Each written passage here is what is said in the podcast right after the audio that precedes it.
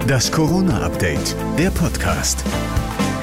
Hallo zusammen, es ist Mittwoch, der 26. Mai 2021. Hier kommen die wichtigsten Meldungen, die uns bis 14 Uhr erreicht haben im Corona-Update, der Podcast. Ich bin José Nachsiandi.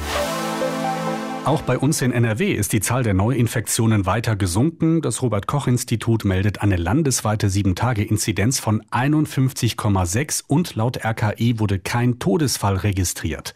Vorsicht ist trotzdem geboten. Wegen Pfingsten sind die Zahlen weniger verlässlich, denn an Feiertagen lassen sich weniger Menschen testen.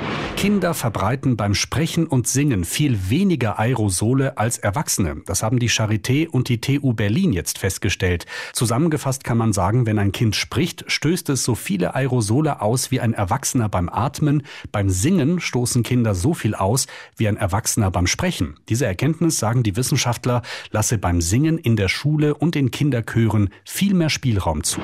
Die Gastronomen in NRW sind unzufrieden und das hat damit zu tun, dass die Corona-Schutzverordnung bei uns besonders streng ist, wenn es um die Abstandsregeln für drinnen geht.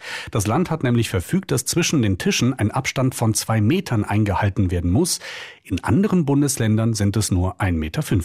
Wann sollen Schüler gegen Corona geimpft werden? Das ist eine Frage, die schon länger diskutiert wird. Die Ständige Impfkommission, die STIKO, ist da aber eher vorsichtig. STIKO-Mitglied Rüdiger von Kries sagte jetzt dem RBB, momentan wisse man kaum etwas über die Nebenwirkungen bei Kindern. Bei unklarem Risiko gebe es vorerst keine Impfempfehlung, sagt er sinngemäß. Die Gesundheitsminister von Bund und Ländern streben ja an, Kindern ab zwölf Jahren bis Ende August ein Impf Impfangebot zu machen.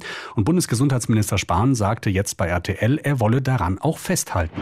Und zum Schluss noch ein Blick in die USA. Dort ist inzwischen die Hälfte aller Erwachsenen vollständig geimpft. 130 Millionen Menschen innerhalb von fünf Monaten.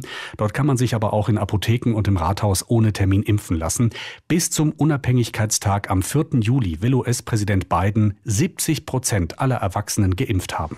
Und das war das Corona-Update, der Podcast vom 26. Mai.